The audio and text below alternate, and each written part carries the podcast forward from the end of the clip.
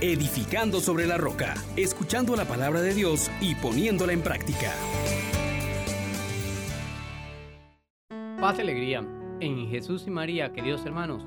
Les saluda su hermano Juan Elías de la Misericordia Divina. Agradecidos con Dios por una oportunidad más de acercarnos a su palabra y de dejar que nos llene, nos penetre, nos transforme. Invitemos al Espíritu Santo para que sea Él quien dirija nuestros pensamientos, nuestras palabras, todo nuestro ser y nos haga partícipes de la misericordia divina. Oh gran poder de Dios, enciéndenos en tu fuego el amor. Oh Espíritu, que vienes de lo alto, llénanos de Dios. Oh Espíritu, óleo santo, unge en el amor.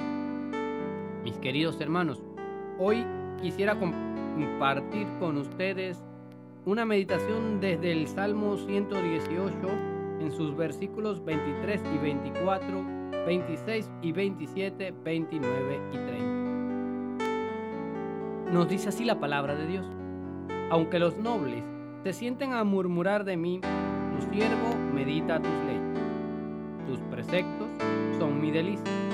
Tus decretos son mis consejeros. Te expliqué mi camino y me escuchaste Enséñame tus leyes, instruyeme en el camino de tus decretos, meditaré tus maravillas.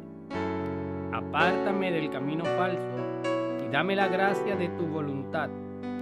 Escogí el camino verdadero, deseé tus mandamientos. Palabra de Dios, te alabamos, Señor. Mis queridos hermanos, nos acercamos a este texto de un modo muy especial hoy porque nos pone en sintonía con nuestra realidad de qué hacemos con el tiempo que tenemos a nuestro alcance. Y se experimenta esa realidad de que los poderosos nos ponen en un ambiente en donde se trata de forzar nuestras vidas a una realidad distinta.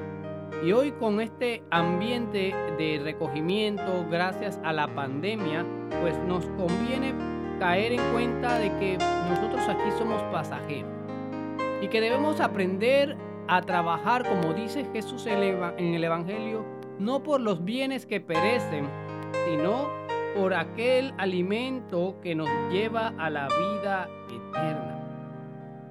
Jesús le dice a las personas que lo fueron a buscar, ustedes me buscan porque no porque han visto signos, sino porque comieron pan hasta saciarse.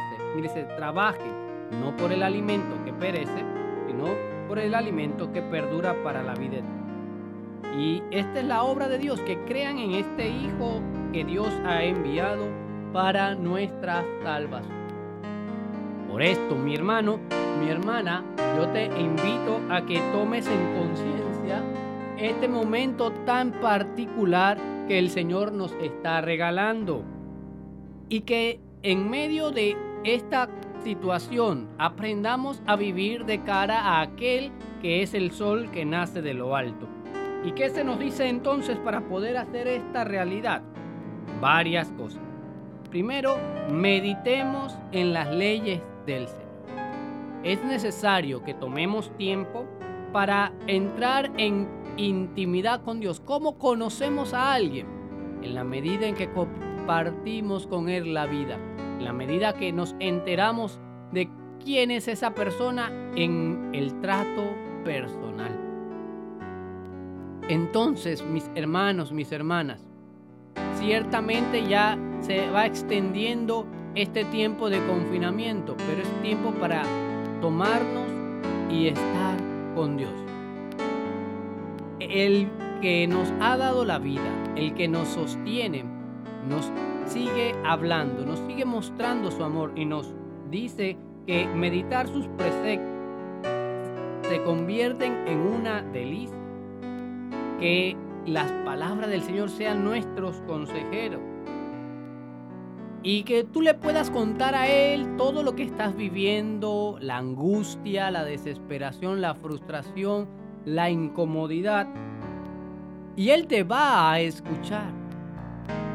Y te va a enseñar por el camino de la vida. Te va a ayudar a que medites en esas maravillas que Él sigue haciendo. Y qué bueno que le podamos pedir, Señor, apártanos del camino falso, danos tu gracia y ayúdanos a escoger el camino de tus mandamientos.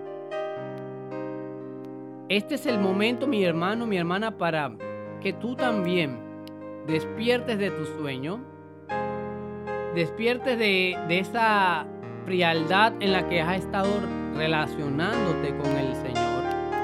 Este es el momento para que entiendas que estamos librando una batalla donde ya se acerca la venida de nuestro Señor Jesucristo. Y el que no esté preparado, pues experimentará la condena. Ah, hay una batalla, hermano, y no se va a ganar si no te unes a aquel que ya tiene la victoria. Pidámosle pues, hermanas, hermanos, que nos conceda su gracia, que nos conceda trabajar por lo que verdaderamente es importante, por nuestra salvación, por creer en Cristo Jesús. Señor Dios nuestro, a ti la honra y la gloria por los siglos. Tú que nos has dado a tu Hijo Jesús para nuestra salvación, concédenos creer en Él y descubrir, Señor, que las cosas que se están dando en el mundo son signos de tu regreso. Prepara nuestros corazones para estar dispuestos al encuentro contigo. Amén, amén, amén. Bendiciones para todos. Les exhortamos, hermanos, por la misericordia de Dios, que pongan por obra la palabra y no se contenten solo con oírla.